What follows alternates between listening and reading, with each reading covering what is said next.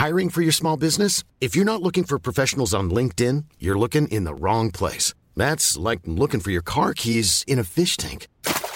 LinkedIn helps you hire professionals you can't find anywhere else, even those who aren't actively searching for a new job but might be open to the perfect role. In a given month, over 70% of LinkedIn users don't even visit other leading job sites. So start looking in the right place. With LinkedIn, you can hire professionals like a professional. Post your free job on linkedin.com slash people today.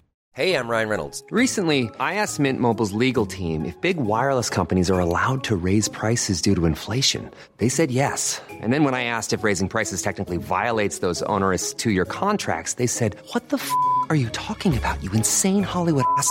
So to recap, we're cutting the price of Mint Unlimited from $30 a month to just $15 a month. Give it a try at mintmobile.com slash switch. $45 upfront for three months plus taxes and fees. Promo rate for new customers for limited time. Unlimited more than 40 gigabytes per month. Slows. Full terms at mintmobile.com. Burrow's furniture is built for the way you live. From ensuring easy assembly and disassembly to honoring highly requested new colors for their award-winning seating, they always have their customers in mind. Their modular seating is made out of durable materials to last and grow with you. And with Burrow, you always get fast, free shipping. Get up to 60% off during Burrow's Memorial Day sale at burrow.com slash ACAST. That's burrow.com slash ACAST. burrow.com slash ACAST. Alors, est-ce que je peux vous demander ce que vous faites dans la vie Je vous en prie. Aujourd'hui, c'est à moi de vous le dire. Au commencement était l'action. Continuez à inventer. Je sais pas ce qui vous attend, je sais pas ce qui va se passer, mais on peut pas tout piloter. Vivez-le à fond. Il faut s'offrir cette liberté-là, de se dire, bah, attends, je le fais, je, je tente, je, je mets tout en œuvre pour y aller, et pas toujours se trouver des raisons de ne pas y aller. Je vais le faire demain, j'attends d'avoir un peu plus d'argent, j'attends d'avoir une meilleure formation, non mais en fait c'est bouché, en fait... Parce que j'entends parfois des gens qui me disent, ah j'aimerais bien, je, je voudrais me reconvertir, mais, mais, mais, mais... Et en fait, au moins essayer. Ça ne veut pas dire qu'on va y arriver, mais euh, au moins essayer, quoi. Je suis Sarah Crosetti et vous écoutez La Bascule. Ici, on s'invite dans l'intimité d'hommes et de femmes au parcours inspirant et singulier. On discute de ce qui les fait vibrer, des moments clés de leur existence où ils ont basculé vers d'autres horizons que ceux vers lesquels on les avait orientés jusque-là. Écoutez leurs témoignages pour que cela vous donne à votre tour l'envie de basculer. Aujourd'hui, je me rends dans le studio de Lou Sarda, ancienne actrice et photographe portraitiste. C'est suite à un tournage à Tokyo qu'elle se met à la photo. Ce voyage a été un vrai choc visuel et esthétique. Elle se met alors à photographier les acteurs, les chanteurs, les artistes et plus particulièrement les femmes. Elle change de nom aussi, en laissant son nom d'actrice Églantine Ramboville pour un pseudonyme Lou Sarda. Avec Lou, on parle de s'offrir une nouvelle chance, de la passion de la photo et du deuil qu'on n'ose pas faire parfois en laissant sa vie d'avant. C'est beau, passionnant, et j'espère que cet épisode vous inspirera autant que Lou devant ses modèles. Bonjour Lou et Bonjour. bienvenue sur le podcast. Bah merci. Je suis ravie de t'accueillir. Euh, je suis ravie que tu puisses partager ton parcours. Euh, mais peut-être avant toute chose, est-ce que pour les gens qui ne te connaissent pas encore, tu pourrais te présenter en quelques mots? Parce que je, effectivement, je ne sais même pas si on peut t'appeler Lou ou Ah. un autre prénom. Bah, hum, C'est-à-dire que quand on parle de, quand on parle de photos, enfin de, de, tout- de toute cette partie-là de ma vie, on m'appelle, on m'appelle Lou, quoi. Mais euh, sinon, on peut m'appeler par mon autre prénom, qui est en fait mon vrai prénom, Ouais. mon prénom de naissance, qui est Églantine. Et, euh, et puis, euh, bah, les gens, en fonction, m'appellent Oulou ou Églantine. Mais c'est assez marrant parce que euh, des gens très proches de moi, qui me connaissent depuis toujours, donc qui m'ont vu devenir Lou, on va dire, m'appellent parfois Lou, et puis euh, inversement, d'autres qui, qui- qui m'ont appelé Lou et qui connaissent mon vrai prénom m'appellent Églantine. Donc en fait, Oui, parce qu'on va, on va en parler plus tard, mais effectivement, toi, tu as changé de prénom en même temps que ta bascule. ouais, ouais, ouais. En fait, c'est même ça qui a déterminé euh, vraiment cette euh, renaissance. Quoi. Ça, ça l'a vraiment inscrit de façon très profonde. Parce que c'est changer d'identité, c'est changer de peau, quoi. Et du coup, si on revient sur ton parcours, donc toi, qu'est-ce que tu faisais avant et qu'est-ce que tu fais avant, j'étais comédienne euh, pendant une bonne douzaine d'années. Bon, c'est- encore un peu euh, comme ça dans ma vie, mais disons que c'était très intense pendant 12 ans. Et puis, bah, maintenant, je suis photographe. quand tu étais comédienne, euh, quand tu as commencé en tout cas ta carrière de comédienne, euh, tu savais déjà que c'était un peu quelque chose à, à durée déterminée ou alors le, le process est venu un peu naturellement de un moment, tu as eu envie de faire autre chose? Non, j'étais vraiment partie pour, euh, pour que ce soit ça ma vie. Et, j'imaginais même pas que ce soit possible de faire autre chose, en fait. J'ai su très tôt que, que je voulais être comédienne. Enfin, j'avais 10 ans quand j'ai voulu euh, quand c'était assez fort euh, en moi. Et, et après, j'imaginais même pas euh, avoir un autre parcours. Donc, toute mon énergie, toute ma vie était consacrée à ça. Et, puis, bah, je voulais avoir une palme d'or, un César. voilà, j'avais très envie d'une carrière. j'ai commencé à, à, 20 ans et j'ai quasiment arrêté à 30. Voilà. Après, c'est revenu un peu épisodiquement parce que j'avais toujours mon agent et puis il y avait des, petites choses comme ça, mais c'était pas aussi intense que ça l'a été pendant vraiment dix ans où j'ai beaucoup travaillé. Je, vivais très bien de ça d'ailleurs. C'était. C'est vraiment une période de ma vie que j'ai adorée quand même. Hein. Même si j'ai décidé de m'en extraire, j'ai vraiment aimé. quoi. Et du coup, j'allais dire, bah, comment est né en tout cas les, premiers, euh, les premières petites étincelles de... de photos? Ouais, de photos et de, effectivement, peut-être que autre chose me correspondrait mieux? Bah, en fait, je crois que, que j'avais toujours, que j'ai toujours eu ça en moi. J'ai toujours aimé faire de la photo, mais sans, juste comme ça, comme des gens qui aiment faire de la photo. Qui, mais depuis que je suis petite, parce que j'ai retrouvé des tonnes de, photos que j'avais faites enfant, je, faisais des séances de mode avec des copines, on passait l'après-midi. Donc c'était déjà mon, c'était déjà mon jeu quoi. Je, jouais à être photographe. Et puis ça a toujours été dans ma vie parce que mon père fait beaucoup de photos, mon grand-père faisait beaucoup de photos, donc c'était quelque chose qui était très banal quoi. Et sur les tournages où j'allais, je prenais euh, une caméra ou un appareil photo et je faisais, je faisais le making-of euh, de, des tournages. Donc, euh, ça, disons que ça, a grandi, mais il y a vraiment eu. L'étincelle, c'était un, un, voyage à Tokyo où je suis partie en tant qu'actrice pour tourner un film là-bas. Et j'avais envie de faire des photos encore plus que d'habitude et faire des films encore plus que d'habitude parce que tout était tellement nouveau, exotique, un peu fou. Enfin, je, ne sais pas. C'était, je crois que j'ai rarement eu une expérience à l'étranger aussi forte que, que, celle au Japon. Et en rentrant, euh, j'ai eu envie de changer de métier. quoi. J'ai eu comme un, une révélation.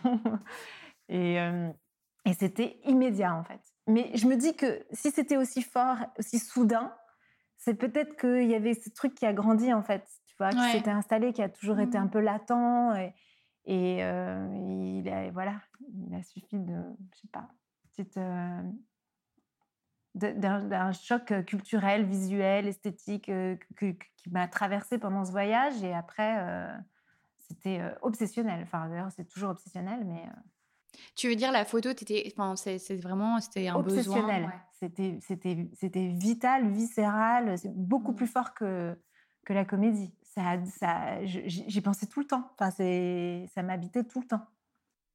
Et tu t'étais formée là-dessus ou non? C'était complètement autodidacte? Non, je suis complètement autodidacte parce que déjà, j'arrive pas vraiment. Euh, je suis pas très bonne élève.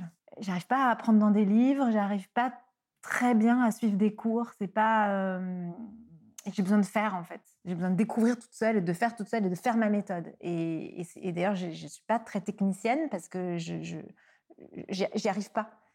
Euh, j'aimerais bien, hein, j'adorerais euh, être une bête de la technique parce que je, suis sûre que ça apporte beaucoup de choses aussi, mais euh, j'y arrive pas. Et en fait, j'avais quand même essayé une, je m'étais renseignée pour faire une formation AFDAS parce que les intermittents du spectacle ont, la chance de pouvoir faire des, formations et des reconversions. Je m'étais renseignée pour faire cette formation. J'avais préparé tout un dossier et tout ça.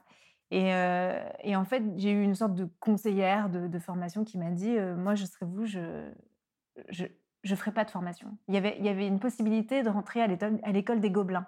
Mais bon, il fallait monter tout un dossier, c'était pas. Euh, et quand elle a vu mon parcours, quand elle a vu mes images, elle m'a dit Ça m'arrangeait, hein, je ne suis pas, j'ai pas pris 40 000 conseils par rapport à ça, mais elle m'a dit euh, allez-y. Par rapport à, tout ce que vous avez fait en tant qu'actrice, euh, modèle aussi, vous avez déjà été sur des séances, des shootings, des, tournages, vous avez déjà un œil. Euh, euh, je suis pas sûre que ce soit nécessaire. Et, j'ai eu une amie, une, amie photographe aussi qui, m'a dit la même chose. Elle m'a dit franchement, le fais pas. Donc moi, je dis ok, ça m'arrange un petit peu de pas retourner à l'école. Et, euh, puis après, en fait, je faisais ça toute la journée. quoi. Je faisais des photos toute la journée et tous les soirs. Bon, j'avais pas encore d'enfant, donc j'avais vraiment le temps. Et le soir, j'apprenais euh, sur les logiciels. euh. En fait, j'étais tellement passionnée que j'ai fait ma formation euh, Ouais, toute seule. en fait, c'est ça, c'est la pratique au quotidien. euh, en Ouais. fait, ça valait bien plus que. Mais ouais. c'était, je le faisais tout le temps. C'était vraiment euh, une, comme une addiction. je- Et j'allais dire, donc ça, ça, ça, tu le faisais déjà un peu pendant les tournages, tu disais? Bah, pendant les tournages, je faisais des photos et des films, mais vraiment, je les ai même jamais vus, en fait. Je les ai jamais regardés. Donc j'ai des, ah, des tonnes de cassettes. Ah ouais. De, ouais, je pense que ça me ferait bizarre de. Faudrait quand même que je les sorte. Et après, du coup, le truc a grandi. Et donc, après ce voyage au Japon, c'est là où tu t'es vraiment posé la question de euh, est-ce que vraiment je ne ferais pas mon métier? En fait, il y avait aussi une lassitude de, du métier de comédien où j'étais pas, j'étais frustrée, j'étais, j'allais, j'étais pas là où je voulais être. Et Ça, c'est marrant parce que pourtant, c'est un métier de prime abord où tu te dirais pas Ah, ça a l'air d'être lassant, tu vois? Non, j'étais lassée de pas euh, arriver à- J'étais frustrée en fait plus que Ah, dans les rôles que J'étais lassée du système en fait. D'accord. Tu vois. Et, euh, et je voulais, je voulais plus. Je voulais Ouais. plus grand. Je voulais, euh, enfin, ce que j'estimais être plus grand parce qu'en fait, euh, c'était un peu un ego trip tout ça quoi. Donc euh, ouais, j'étais, j'étais frustrée et j'étais fâchée quoi. Donc euh, j'ai un peu dit bah puisque c'est comme ça, je m'en vais. et, euh, et puis, euh, c'est arrivé à un bon moment dans ma vie, en fait. C'est comme, de toute façon, j'avais cette espèce de, colère quand même contre, contre le métier d'actrice et, puis le système. J'avais quand même la chance de travailler pas mal. Je faisais beaucoup de téléfilms, de séries, euh, un tout petit peu de longs métrages, mais les longs métrages, je les ai fait surtout à l'étranger. Et j'étais lassée de passer euh, cinq fois, dix fois le même casting pour qu'après on me dise euh, qu'ils ont pris euh, machin parce que euh, elle est bankable ou. euh, ça m'était tellement arrivé que en fait euh, j'arrivais pas à être tranquille avec ça. J'ai pas réussi à être à me dire ah bon bah c'est comme ça que ça fonctionne. Non j'étais fâchée j'étais j'étais pas contente et et puis euh, après peut-être qu'il y a eu une concordance de choses. J'arrivais aussi à un âge où enfin pourtant j'avais juste 30 ans finalement je me dis c'est c'est jeune mais euh, peut-être qu'il était moins facile peut-être entre deux âges j'en sais rien. Il y a, il y a- eu une toute, toute une espèce de petite alchimie qui a fait que euh, c'était le moment euh, peut-être d'aller de, de changer, de, de faire autre chose. Et, euh, et puis en fait, je crois aussi que la découverte de pouvoir faire autre chose et qu'il y ait quelque chose qui me plaise autant et que, que j'arrivais à faire, euh, ça m'a plu. C'est-à-dire que comme je m'étais branchée sur une carrière d'actrice, ce serait ça ma vie, euh, tout d'un coup d'avoir... et puis quelque chose où j'étais, où je pouvais contrôler, j'étais maître. Ouais, quand en fait, quand t'es acteur, t'es pas. euh, c'est bizarre parce que tu pourrais te dire, t'es dans l'action, c'est toi qui. Mhm. Mais ce qui est vrai, mais c'est, finalement pas toi qui, qui, qui tire les ficelles. On est, on est justement la petite marionnette de. Ouais, t'es un peu tributaire. euh, t'es tributaire ouais, de, des goûts, de, de tout et tout le ouais. monde, de- d'un directeur de casting qui va vouloir te rencontrer, d'un réalisateur qui va te choisir, d'une chaîne de télévision ou d'un producteur qui va valider. De... Et, et puis, je veux dire, il y a tellement de gens d'abord qui doivent décider si oui ou non. C'est, tu peux faire ce rôle-là et après, tu es aussi un peu englouti par un projet, que ce soit au théâtre ou au cinéma, parce qu'il y a une vision d'un, costumier ou d'une costumière, d'un maquilleur, d'une maquilleuse. Et, enfin, et ça, c'est super. Moi, j'adore ce truc d'équipe d'ailleurs. Mais finalement, euh, ce qui me plaisait tout d'un coup dans la photo, c'était de raconter mes propres histoires. Euh, je choisissais mes lieux, mes personnages, euh, mes costumes. euh, et et- et c'était moi qui menais la danse. quoi. Et cette découverte-là, elle, elle était vraiment tellement jouissive que euh, j'en avais rien à faire, en tout cas à cette époque-là, de plus faire de casting et de, de dire, euh, puisque c'est comme ça, je, je Ouais, je comprends. Mais du coup, ça veut dire que. Est-ce que tu as une crainte au début quand tu te dis. En fait, ou alors est-ce que c'est tellement vraiment ancré en toi de de toute façon, il faut vraiment que je fasse de la photo Ou tu as quand même un peu ce truc vertigineux de. euh, ok, je suis en train de quitter un monde. euh, Si, si, si, c'était vertigineux. Et puis surtout, je me suis dit, si je le quitte, est-ce que je peux revenir? Oui, c'est ça aussi. Euh, Est-ce que je vais pas quand même le regretter? Mhm. Donc oui, tout ça, ça m'a traversé. D'ailleurs, j'ai rien dit à mon agent de l'époque. Un jour, il m'a croisé dans la rue et j'étais à Montmartre en train de faire des photos et il m'a dit Ah bah tu t'improvises photographe? Il m'a dit un truc comme ça. Je, je suis photographe. Parce que j'avais rien dit, j'avais caché ce truc-là. Et d'ailleurs, c'est aussi pour ça que j'ai changé de nom. C'est que j'avais l'intuition que ça pouvait marcher et j'avais envie de photographier des actrices. et des acteurs aussi, parce qu'il y a des acteurs qui me disent Mais tu photographies aussi des garçons quand même Oui, je photographie aussi des, des, des, des, hommes, mais disons que je pense que je m'identifiais je aussi plus à, aux femmes et donc euh, ça m'intéressait de photographier des actrices. Et comme j'avais cette intuition que ça pouvait fonctionner, il fallait que je change de nom. Parce que je me suis dit, sinon ça va brouiller les pistes. On va se dire, ah, c'est quoi cette actrice ratée qui veut faire de la photo Ou c'est pas vraiment une photographe parce qu'en fait elle est actrice. Enfin, je me suis dit, ça va mmh. pas, ça va pas marcher ce truc-là. Et, et je m'étais pas rendu compte de l'importance, de l'impact et même de la symbolique du fait de changer de nom, ce que ça pouvait apporter. Maintenant, je, je, mesure, je pense pas à 100%, mais beaucoup plus en fait l'importance d'avoir d'avoir fait ce choix. Et d'ailleurs, j'allais dire, est-ce que ça, enfin, changer de nom, c'est-à-dire que tu l'as fait vraiment dans le cadre un peu professionnel ou ça a un peu vraiment impacté beaucoup plus que ça ton quotidien? Ah, ça a impacté beaucoup plus que ça. Et je m'en suis pas rendu compte tout de suite. Mais au début, c'était vraiment Églantine Ramboville, donc ça c'est mon vrai nom. C'est même Églantine Ramboville Nicole, donc long. Hein. Ça c'est mon, nom de naissance, c'est que, que j'aime beaucoup, mais c'est mon nom d'actrice. Voilà, et, du coup, il fallait que mon nom de photographe, pour ce soit Lou Sarda, pour vraiment différencier les deux. Donc ça, c'était vraiment l'aspect pro. Après, en fait, d'avoir, changé de nom, d'avoir changé d'un peu d'identité, ça me donnait comme une sorte de... Mais un peu comme quand on joue un rôle, en fait. J'avais euh, enfilé le costume de photographe, quoi. Mais je me suis pas rendu compte à quel point ça rentrait dans ma chair. Au début, c'était un peu. Euh, j'essayais aussi, même si j'y croyais euh, profondément, même si je n'imaginais pas que ça s'arrête un jour. D'ailleurs, je, souhaite que ça ne s'arrête jamais, même si je fais une reconversion. Il y aura toujours la photo dans ma vie. Ça, c'est impossible d'imaginer que ça puisse ne plus être. Mais oui, c'est quelque chose d'assez d'assez fort, en fait, de changer d'identité.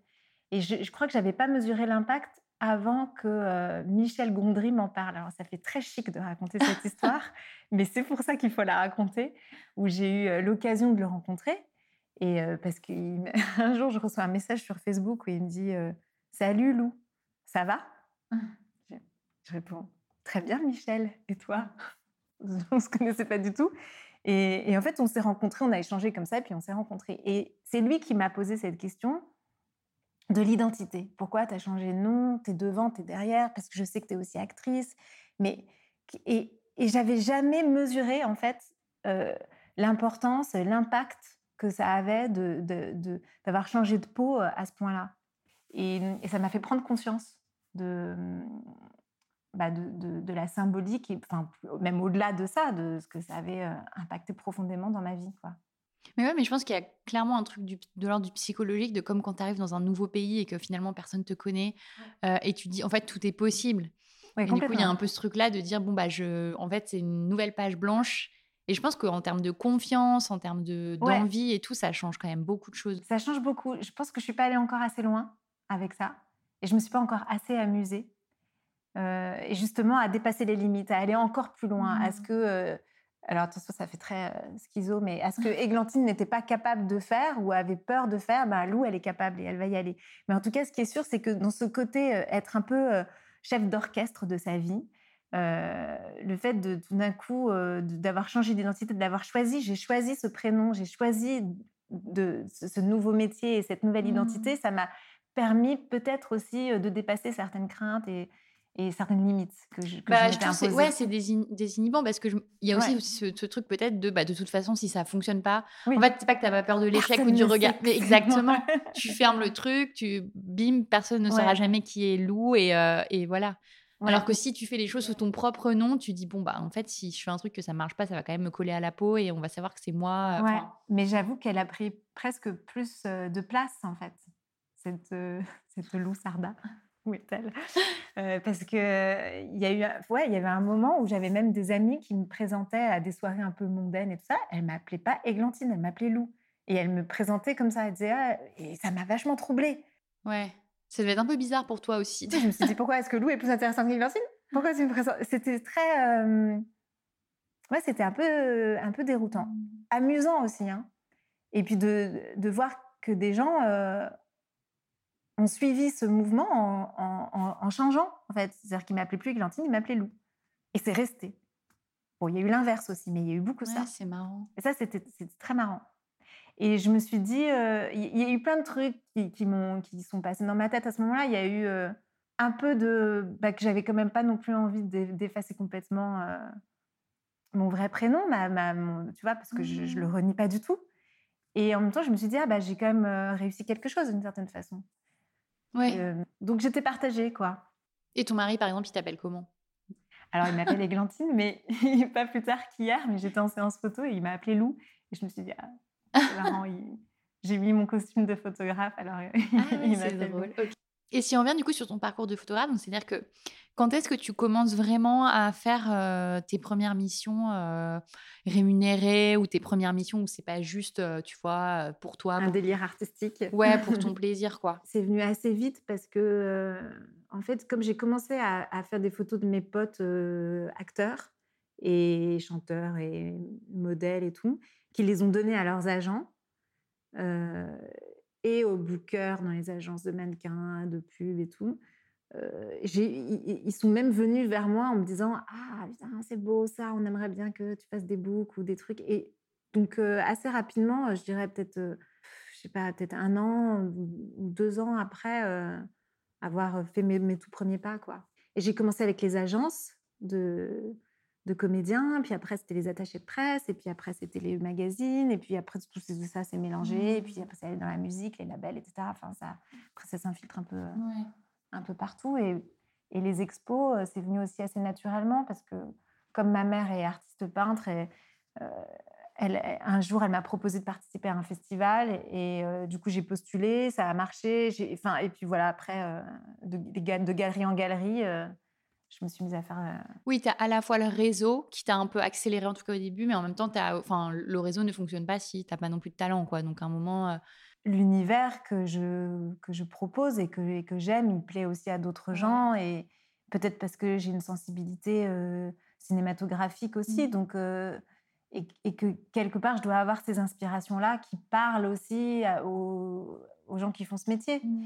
Donc, je, l'explique comme ça, tant mieux si ça, plaît. Mais c'est vrai que contrairement à quand j'étais actrice, on peut dire ça maintenant, euh, j'étais très attachée à ce qu'on pouvait penser de moi. J'étais très attachée à, à, ce que les réalisateurs, les producteurs, euh, les chaînes de télévision soient contents de mon travail et que les gens me fassent un retour en disant ah ouais, t'étais bien dans ce film. C'était important pour moi. Alors que maintenant, bah, je m'en fous complètement. Et euh, si les gens n'aiment pas mes photos ou que je ne suis pas choisi par telle galerie ou tel magazine. Ah, je m'en fous, mais je devrais pas dire ça, mais, mais, mais, je, mais je m'en fous vraiment. Oui, mais parce que tu as peut-être quand même eu une validation euh, déjà, parce qu'on t'a dit que ton travail était beau, que ça plaisait. Enfin, tu vois, il y a peut-être d'abord aussi ce truc de. Euh, ouais, j'étais aussi vieillie. J'ai aussi l'impression que je, c'est peut-être euh, plus authentique, plus profond, que la photo, c'est quelque chose qui est tellement euh, viscéral que de toute façon, je le fais et je le ferai et ça, ça va pas. J'ai pas besoin tellement qu'on me le valide. Et euh, je me sens pas en insécurité avec ça. Parce que ça fait combien de temps maintenant que tu fais ça, que tu fais de la photo? Bah, ça fait 12 ans. Ouais, donc c'est pour ça, tu as un petit peu de recul maintenant, d'expérience. Parce que tu peux te permettre de t'émanciper un peu de ce que les gens pensent. Mais peut-être qu'au début, je trouve ça moins facile en tout cas. Ouais, c'est vrai qu'au début, j'avais peut-être plus besoin qu'on me, qu'on me valide. C'est vrai. Mais en fait, il y, a surtout certaines personnes, si ces personnes-là ne valident pas, là, ça peut me déstabiliser. Euh, c'est surtout mon, mon mari d'ailleurs. Si lui me dit, mais bon, maintenant, je ne sais pas s'il a vraiment, s'il est hyper objectif, mais euh, je pense que si lui, dès le départ, m'avait pas, euh, m'avait pas dit vas-y, fonce, c'est super, euh, j'aurais, j'y serais peut-être pas allée. On ne dit pas assez ça. Derrière chaque femme qui ose, il y a quand même souvent un homme. c'est bien. Hein ouais. Bah, c'est cool. Et oui, c'est sûr que. Mais maintenant, de temps en temps, il comprend pas trop. Euh... Il trouve que c'est trop flou. je pense que le regard amoureux joue quand même pas mal. Et j'allais dire, du coup, financièrement, toi, tu n'as pas eu vraiment euh, le problème de la transition. Alors ça, c'est un point intéressant. Ah bon? Parce que j'allais dire, euh, peut-être tu as eu l'air de switcher quand même de manière assez euh, douce. Oui, c'est genre hyper fastoche. Non, mais déjà, alors c'était pas du tout fastoche. Non, en fait, ça, c'était une question que je m'étais pas du tout posée au départ, alors que c'est une vraie question. Et, et, qui est venue plus tard, où je me suis dit, mais en fait, Je gagne beaucoup moins bien ma vie euh, à 40 qu'à 20. J'ai travaillé très tôt, très vite. Euh, et puis, euh, et puis j'ai eu très vite des contrats plutôt sympas. Et comme j'ai fait pas mal de séries télé, bah, j'avais beaucoup de jours. Et en fait, j'ai fait que enchaîner pendant 10 ans, quoi. C'est quoi les films D'ailleurs, je t'ai pas demandé les films ou les téléfilms, trucs où les gens auraient pu te voir? Ah bah, je vais dire que je vais, je vais dire que ce dont je suis vraiment fière parce que sinon, faut pas les fouiller des trucs trop pourris. Bah, tu sais, tout le monde en fait. Hein. C'est juste que vous êtes plus visible, mais euh, bah, si vous tapez Églantine Ramboville, vous allez voir tous ces chefs-d'œuvre du cinéma. Non, non, j'ai, disons les trucs que j'ai vraiment adoré faire, c'est les films d'époque. Ah, et, génial. Et j'ai eu beaucoup de chance de faire euh, à la fin de ma carrière. Euh, j'ai eu beaucoup de chance d'en de, d'en faire pas mal pour euh, France Télévisions notamment, mais aussi pour la RAI, parce que j'ai travaillé en Italie et j'avais fait une adaptation de, Dickens. Et, et ça, tu, tu tournais en italien? Non, alors ça, c'était très bizarre. Euh, c'était une espèce de, de, de, prod sur trois pays. Donc, il y avait des Tchèques, des Italiens et des Français. et il y avait donc des acteurs tchèques, des acteurs italiens, ah des acteurs français. Les acteurs français, enfin, on était deux. Il y avait Sagamore Stevenin et moi. Euh, en français, un acteur français. Et euh, ouais, on était deux, c'est ça.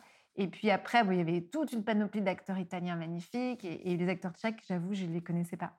Et on jouait chacun dans notre langue. D'accord. Donc ça, c'était un drôle de truc. Très bizarre. Mon, dans l'histoire, mon, père, c'était un acteur tchèque. Et je comprenais rien, évidemment. Je savais quand je devais parler, j'avais la traduction en français, mais on se faisait quand même un peu des petits signes genre... Drôle. sur Go, tu vois. Donc, euh, mais c'était marrant. Et le résultat est pas mal. C'est assez beau. Mais euh, je me suis pas dit que j'allais gagner beaucoup moins d'argent. C'est venu après. Je me suis dit, mais tiens, mais pourquoi j'arrive pas à avoir le même rythme qu'avant? Pourquoi? Bah, Juste parce que tu n'es pas payé de la même façon quand tu es, quand es euh, acteur et quand tu es photographe. Alors évidemment qu'il y a des photographes qui gagnent excessivement bien leur vie, même beaucoup mieux que des acteurs. Enfin, tout ça. Mais il faut travailler deux ou trois fois plus en tant que photographe pour, pour bien gagner sa vie. En tout cas, pour moi. Je pas, et c'est aussi parce que je suis pas dans un, je fais pas de la mode, je fais pas de la pub, je suis pas dans des, dans des secteurs euh, qui, euh, qui rapportent beaucoup d'argent. Je suis dans des secteurs un peu plus intimes, intimistes, un peu plus. Euh, c'est pas, c'est pas en faisant des expos dans des galeries que. Enfin, après, tout, dépend aussi de la notoriété, hein, mais je ne suis pas encore à, à ce niveau-là, en tout cas. Et du coup, cette réflexion, tu l'as eue plus tard, de se dire, ah, effectivement, j'ai, j'ai pas forcément le même rythme de vie qu'avant. Ouais. Mais ça t'a pas forcément. Enfin, tu y as pensé, mais tu ça n'a pas remis en question ton. Non, ça n'a pas remis en question mon, projet ni mon choix, mais en fait, je, me disais juste qu'il il faudrait, il, faudrait que je fasse des choix différents en tant que photographe pour gagner aussi bien ma vie, ou à peu près aussi bien ma vie. Et, et, et ça, j'étais pas vraiment prête, en fait. C'est-à-dire que ce qui m'épanouit en tant que photographe, c'est pas les endroits où justement on a un rythme de vie très confortable et où il y a vraiment de l'argent. Donc, bah, j'avais pas envie de faire cette concession de toute façon. Donc, et, puis je suis vraiment pas à plaindre. Donc ça va. Je, gagne ma vie avec la photo et c'est super. Mais c'est vrai que j'avais pas envisagé l'aspect financier, alors que c'est sûr que quand on change de métier, il y, a, y, a, ça à prendre en compte, évidemment, quoi. Après, c'est sûr que je ne vivais pas seule non plus, donc j'ai pu être, faire cette transition doucement parce que mmh. j'avais mon, mon, chéri qui gagnait suffisamment pour nous deux et puis pour, pour nous trois, parce qu'après j'ai eu un bébé qui est arrivé en, pile au moment où en fait j'ai changé de peau. Quoi. Tu t'es pas facilité la tâche quand même Pas trop. Mais j'ai pas fait exprès. Ouais. Mais c'est souvent. C'est marrant parce que j'ai interviewé une entrepreneuse il n'y a pas longtemps et pareil, euh, elle a eu un enfant au moment de lancer sa boîte. Ah je trouvais ça marrant, la concordance. Ah euh, et du coup, tu n'as jamais regretté après coup d'avoir abandonné euh, l'acting En fait, je ne l'ai pas regretté sur, pour plein de raisons et je l'ai un peu regretté pour d'autres raisons. Et disons que pour la, pour la plupart des raisons, je ne l'ai pas regretté. Pour tout ce que ça m'a apporté, pour tout, ce que ça m'a apporté en tant que femme, parce que ça, ça, m'a totalement transformée. Euh, profondément, ou, en tout cas, ça, ou, peut-être que si ça m'a pas transformée, je me suis euh, mieux rencontrée, on va dire. Et euh, mais ce qui me manque, ce qui me manque dans le métier d'actrice, c'est les tournages, enfin l'équipe, quoi. Voilà. Que, on a que j'ai aussi en, shooting, parce que je, même si j'ai des petites équipes qui ne sont pas des équipes de tournage avec 70 personnes, c'est beaucoup plus réduit. C'est pas tout à fait, c'est pas la, la colonie de vacances un peu, quoi, les tournages. Et ça, ça me, ça me manque un peu. Et ce qui me manque aussi, c'est quand même de temps en temps d'être au service de quelqu'un. Et, et de pouvoir juste me laisser driver dans un univers qu'on m'impose et voilà, de me laisser, de me laisser faire. je suis retournée sur des plateaux et j'ai à nouveau joué, alors que, que, ça faisait déjà un moment que j'étais photographe et que j'étais voilà que c'était devenu ma, nouvelle vie. Et j'ai trouvé ça hyper agréable en fait, de, de voilà, de, juste de faire ce qu'on ce qu'on me disait. Euh, enfin, tu vois, ce ouais, de, de, ne plus être le chef d'orchestre, je trouvais ça très confortable. J'étais là, ah. Je les voyais, tu sais, qui installaient les lumières, mettaient en scène, tout. Et moi, j'avais juste à attendre qu'on me dise action. Et ça, c'était cool. Ouais, je comprends. C'est vrai quand tu es entrepreneur indépendant, ou enfin, tu as toujours ce poids, effectivement, la charge mentale, le truc de en fait, si, si tu n'avances pas, ça n'avance pas. Et... et puis d'être tout le temps en train de faire des projets, c'est-à-dire que quasiment, bien sûr que j'ai des commandes de temps en temps, on m'appelle, on me dit ah, telle photo, tel truc, pour tel magazine, telle heure, telle... Oui, mais quand même, la, une grande partie des choses que je fais, c'est moi qui suis, qui suis décisionnaire de quasiment tout, qui, qui, qui est l'idée du projet, qui, et en fait, c'est génial, mais c'est aussi hyper fatigant. Et, et puis, je, ouais, j'ai personne qui me prend par la main. je, si je suis pas moteur, il se passe pas grand-chose, quoi. Et de tout le temps en train de relancer, de, de, de montrer mes images, de, de, de montrer que, que j'existe dans ce paysage. Donc, ça, c'est quand même assez fluide et j'ai quand même la chance que ça que ça fonctionne bien, mais je sais que si demain j'ai plus de projet, si demain j'ai plus d'inspiration, bah, il va plus se passer grand chose. Donc, euh, en tout cas, il va plus se passer ce qui, ce qui, ce qui m'anime vraiment euh, mmh. dans, dans, ce métier-là. Alors, en tant qu'acteur, c'est pareil. Hein. Enfin, d'une certaine façon, si on vous appelle pas, il se passe pas grand chose. Mais ce que je veux dire, c'est que une fois qu'on est engagé sur un projet, on se laisse driver, on fait des propositions. Il faut être euh, il faut bien faire son, job, mais bon, c'est, on est embarqué en fait, quoi, dans un, dans un équipage avec plein d'autres gens sur le bateau et voilà. Alors que quand on est photographe, on est un peu le capitaine, quoi. Ouais. Donc. Non, mais je comprends. Et tu as beaucoup de gens, en fait, plus qu'on ne le pense, qui se sont lancés dans des, des euh, boulots indépendants et qui un jour reprennent un boulot salarié. Mmh. Et euh, même si c'est pas forcément ad vitam aeternam, mais je peux comprendre ce truc de euh, ok là je pose mon cerveau pendant 2, 3, 4 ans. parce que non mais c'est vrai, je trouve que c'est pas fait non plus pour tout le monde et ça veut dire qu'il faut que tu, que tu sois à un niveau d'énergie top comme ah tu le dis parce que c'est toi qui es capitaine du bateau et que si à un moment, ouais, tu peux pas te reposer sur quelqu'un pendant un mois ou te dire voilà, c'est un, c'est un moment un peu moins tu vois, j'ai besoin un peu de lâcher. bah ouais, mais du coup. En fait, je pense que ça dépend de, son, de, son ambition, tu vois. Mais c'est vrai que le fait de vivre en famille et d'être à deux, bah, en tout cas sur le plan financier, de temps mmh. en temps, oui, j'ai ce luxe-là de pouvoir un peu me relâcher de temps en temps si je veux faire un projet artistique qui va me demander beaucoup de temps et du coup où je vais devoir accepter moins de commandes et faire voilà et gagner moins d'argent de temps en temps, je peux me le permettre. Et, mais ça n'a pas toujours été le cas et ce sera peut-être pas toujours le cas. Et ça, c'est vrai que c'est assez, assez. Mais, mais, mais quand même, je suis dans une effervescence de faire avancer un projet. Je ne suis pas, justement, je mets pas mon cerveau sur pause, en fait. Je crois que je ne le mets jamais sur pause. Mais j'y arriverai pas à l'avoir sur pause. C'est-à-dire que si, si j'avais été que actrice, j'aurais toujours eu cette frustration de n'être que actrice. Je n'arrive pas à faire que ça. Et je me rends compte que ce n'était pas pour moi de faire que ça. Mais de le faire de temps en temps, euh, c'est sympa. Et j'allais dire, comment tu as géré aussi euh, le regard des autres, notamment au moment de ta bascule? Euh, Est-ce que, tu vois, tu as eu des critiques? Est-ce qu'il y a des gens qui n'ont pas compris ton choix? Et du coup, comment tu as gardé ton cap? En fait, le, le truc que j'ai trouvé difficile dans cette, dans cette période de transition, c'est que j'avais plus l'impression d'être totalement comédienne et j'étais pas encore devenue photographe.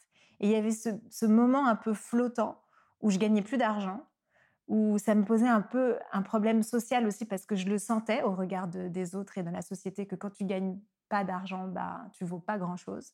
Ce qui est en fait totalement fou et faux, mais c'est en tout cas moi ce que j'ai ressenti de façon très forte et qui, me frustrait. Et, et en même temps, ça m'a aussi poussée à aller encore plus vite dans ma reconversion parce que j'avais j'avais besoin de retrouver un peu ce statut social de femme active qui travaille. Et, il y a quand même une pression sociale par rapport à ça, qui, est aussi forte pour les hommes que pour les femmes. Parce qu'une femme qui ne bosse pas, aujourd'hui en tout cas, bah, elle n'est pas forcément sexy, elle n'est pas totalement épanouie, assumée, tout ça. Et, ce, moment qui a été quand même un peu galère, où j'avais mis mon, appart sur Airbnb pour quand même finir les fins de mois, et puis réussir à bout à bout à, pouvoir vivre quand même correctement, mais de ne pas avoir ce, statut de femme qui travaille et de gagner de l'argent, ça, c'était, c'était vraiment compliqué. Et, et, là, j'ai été quand même assez dérangée par le regard des autres j'ai ouais, j'avais pas encore prouvé que que, j'allais y arriver quoi et que je pouvais que, je, que je pouvais assumer cette reconversion sans problème, que c'était pas juste une, un grain de folie quoi. En fait, je crois que j'ai été bien accompagnée parce que j'ai pas eu de critiques. J'avais beaucoup d'amis acteurs qui me disaient oh, "T'es sûre?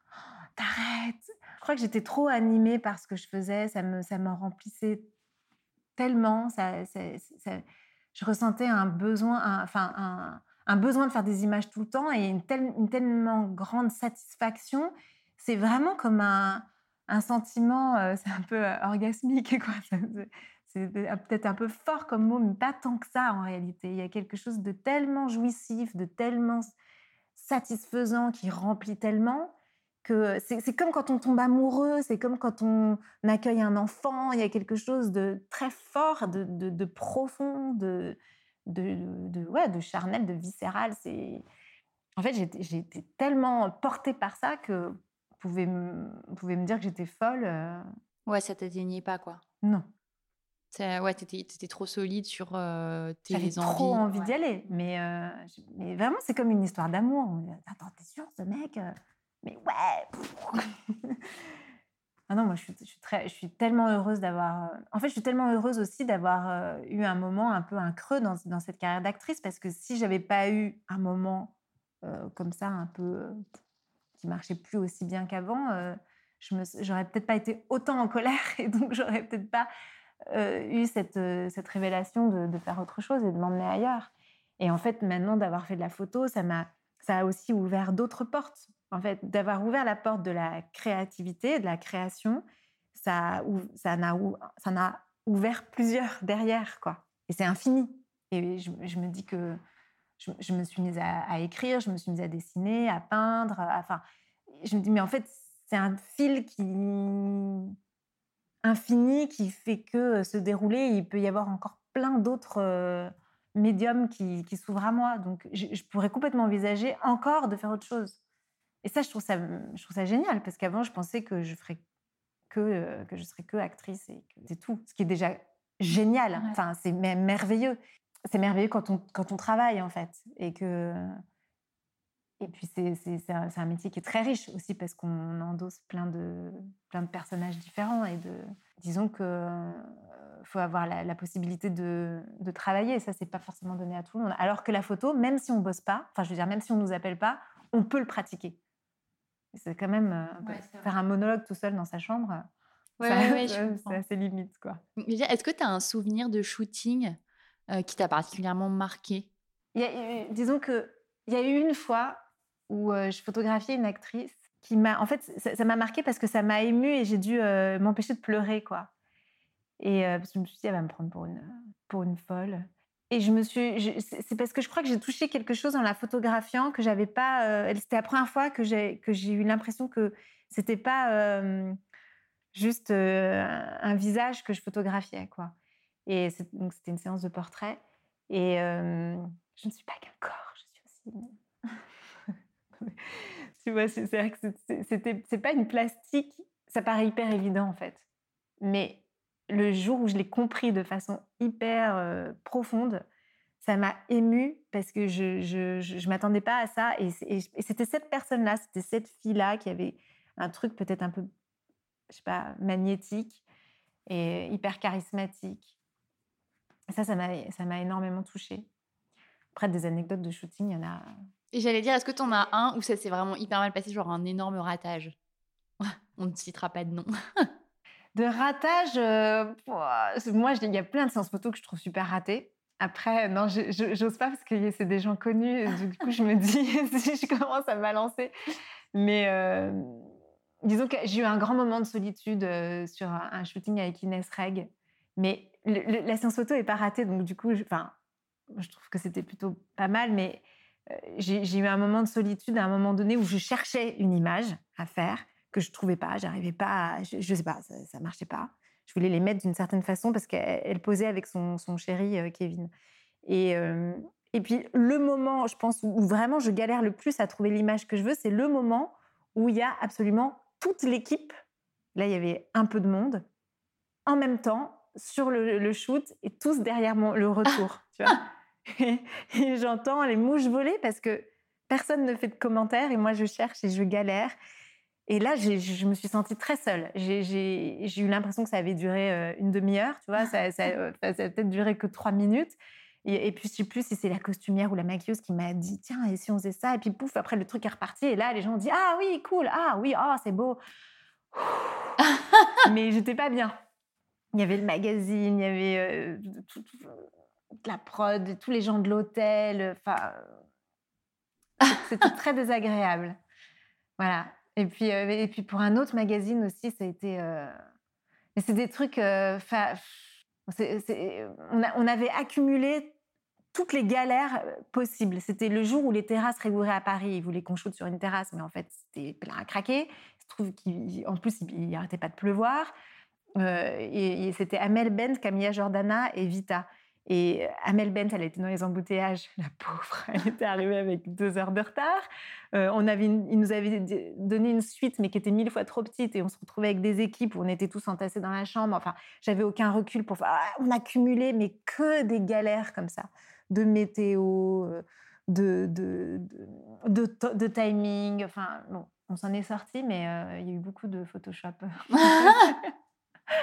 qui, qui n'a pas été non plus hyper agréable à, faire derrière. Non, mais bon, c'est rassurant, tu vois. Ça veut dire que même, euh, même quand tu vois des résultats euh, hyper stylés, derrière, euh, il y a quand même des expériences où ça se passe ah pas comme tu as prévu. non, non, pas du tout. Mais c'est ça aussi qui est, cool, en fait. Oui, ça, ça, développe ta capacité aussi à rebondir. Oui, enfin, c'est cool après coup. C'est vrai que sur le moment, tu trouves pas ça cool. Moi, j'ai, ouais, j'étais pas, je faisais pas trop la maline.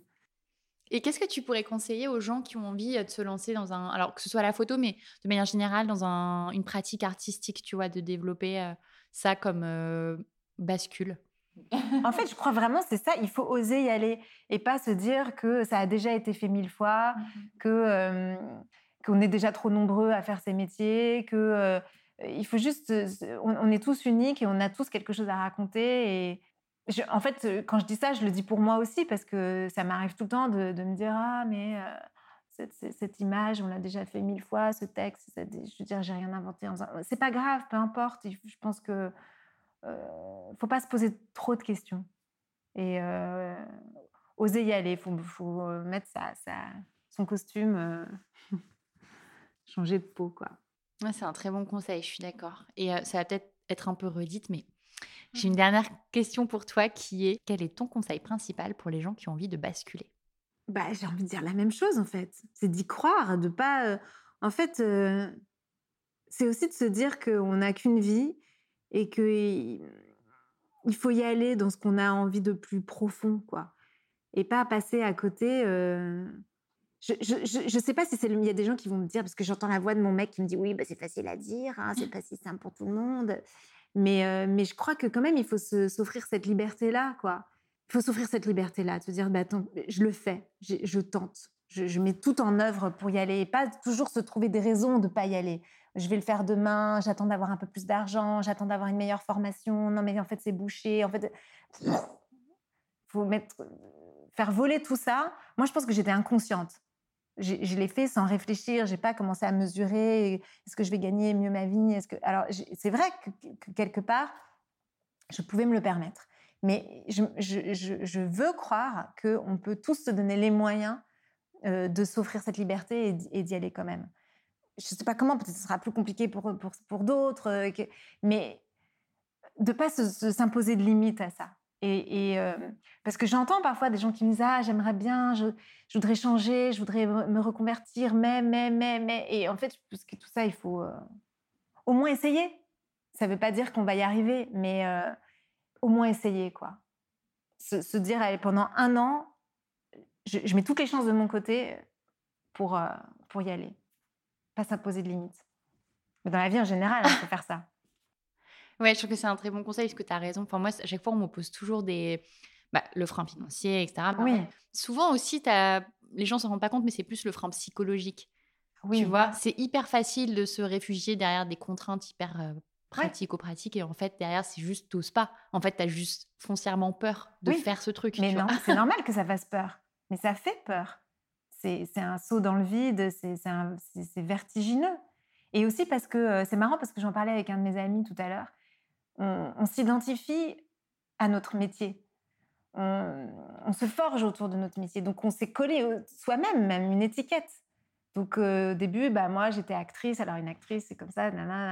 Et, je me suis un peu forgée avec cette identité-là. Et donc, ça veut dire qu'on n'est plus tout à fait nous-mêmes si on change de métier. Toute cette partie-là de moi, elle va plus exister. Donc, c'est un deuil à faire. C'est le deuil chose, d'une pratique, d'un métier qu'on pratiquait, peut-être qu'on a aimé, etc. Ça, parfois, ça peut être cool de faire ce deuil-là. Mais, quel que soit le deuil, c'est de toute façon quand même euh, une étape. Et puis, c'est aussi le deuil d'un morceau de nous, d'un peu de nous qu'on fait. Et ça, je pense que il y, a beaucoup de peur par rapport à ça. Se dire, ah, ça, ça m'appartient plus. Ça, je ne suis plus cette personne-là. Ça, c'est un, ouais, c'est quelque chose. Je, crois qu'il y a beaucoup de gens, sans forcément en avoir conscience, qui ont peur de ça. De laisser un peu de même à côté, quoi. J'ai pas pensé à cet angle-là, mais c'est hyper intéressant. Parce qu'on s'identifie beaucoup. On s'identifie à notre lieu de vie, à notre, à notre, notre identité, je veux dire, à notre prénom, à notre tu vois, c'est pour ça aussi que d'avoir changé de prénom, c'était, bah, c'était, c'était aussi, ça m'a aidé aussi à, à, me, m'éloigner de la vie d'avant, quoi. J'en prends une autre, je prends une autre peau, quoi. Mais on, on, se met, on se met nous-mêmes nos limites par rapport à ça. C'est fou, comme tu vois, on dit souvent, il a la gueule de l'emploi. Mais finalement, si tu prenais une personne et que tu, tu lui dis tu parles avec elle pendant des heures, tu sais pas ce qu'elle fait dans la vie. Si tout d'un coup, elle te dit qu'il est agriculteur ou qu'en fait, il est boulanger ou qu'il est artiste, tu vas plus voir la personne de la même façon, même son visage va un peu changer dans ta perception de la regarder. Ça, je trouve ça hyper intéressant. Et c'est pareil pour... Euh, je pense que c'est pareil pour toute forme de euh, d'identité que tu veux te, coller à la peau, quoi. Euh, ça peut même être religieux ou Enfin, tu vois ce que je veux dire C'est euh, on, se, colle soi-même une étiquette, on se, met soi-même dans une sorte de communauté, tu vois.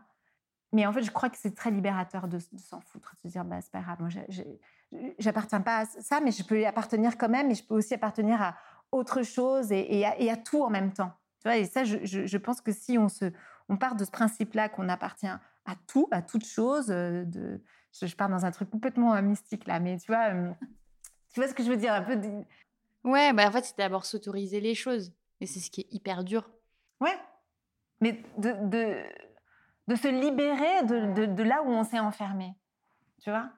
Où on nous a enfermés, que ce soit la société, que ce soit notre famille, que ce soit nos amis. Tu vois, on t'a forgé parfois, on te dit Oh, mais toi, euh, euh, tu pourras jamais aller vivre là-bas. Toi, tu, es sûr que tu pourras faire un métier comme ça, toi? Toi, moi, moi, mais qu'est-ce que t'en sais en fait? Tu vois ce que je veux dire? On, on est souvent enfermés. Nous-mêmes, on s'enferme là-dedans, mais les autres nous enferment là-dedans.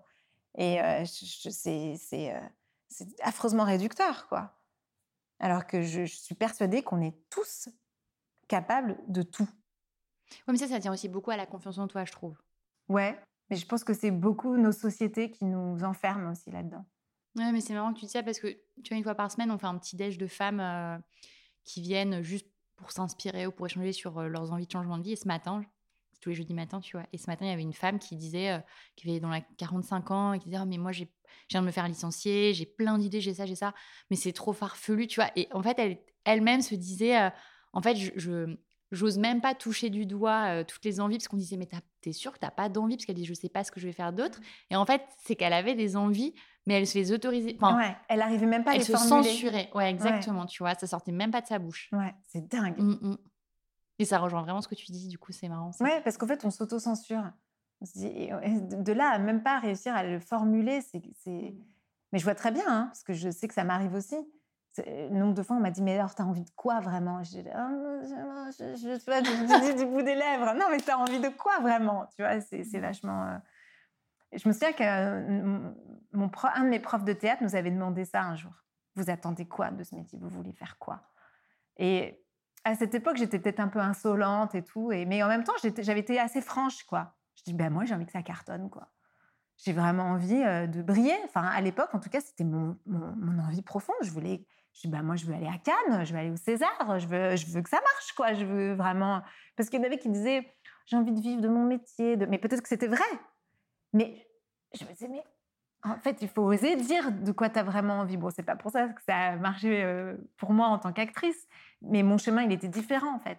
Et j'aimerais bien m'autoriser encore, à aller encore plus loin. Et tu vois, je, je- parce que je pense que, parce que je pense qu'on n'est jamais totalement libéré de, de tout ce qu'on s'est soi-même imposé. C'est très vrai. Bah écoute, on finira là-dessus. Ouais. Si les gens veulent en savoir plus sur toi, surtout que comme c'est hyper visuel ce que tu fais, je pense que c'est hyper euh, important de le partager. C'est sur c'est ton compte Insta, euh, Ouais, Sarda. Ouais. J'ai pas d'autres réseaux. Ok, parfait. Euh, après, j'ai des expos. Euh, Là, je vais en faire deux euh, en 2024. Et puis après, il y en aura, il y en aura d'autres. Donc, il faut venir aux expos. il faut Trop cool. Et voir, tu sais euh, déjà où ça va être? Euh, Ouais, il y en a une qui est prévue pour euh, le musée Rosa Bonheur. Ok. Et, euh, et l'autre, euh, normalement, c'est peut-être un peu tôt pour le dire, mais on a pour au théâtre de la Renaissance à Paris. On reste euh, alerte sur tes actus. Ouais. Merci beaucoup. Merci beaucoup. À très bientôt. À bientôt. Pour retrouver toutes les références et les ouvrages abordés dans ce podcast, rendez-vous dans la description du podcast ou sur le compte Instagram La Bascule Podcast. Et si vous avez aimé, n'hésitez pas à laisser 5 petites étoiles ou un mot doux sur Apple Podcast. À bientôt pour de nouveaux épisodes de La Bascule.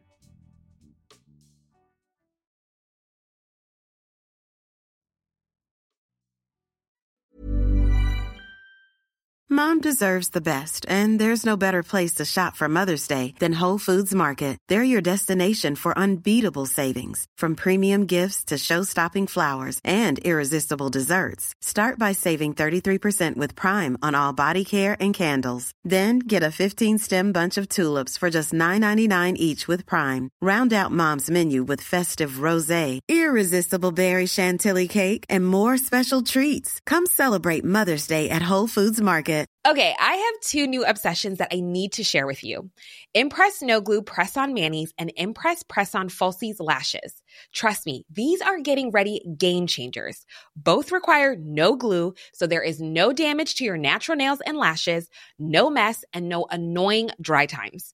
Just one step and you're done. Boom. Instant glam. Visit impressbeauty.com slash presson and use code PRESSON25 at checkout for 25% off Impress Manicure and Press-On Falsies.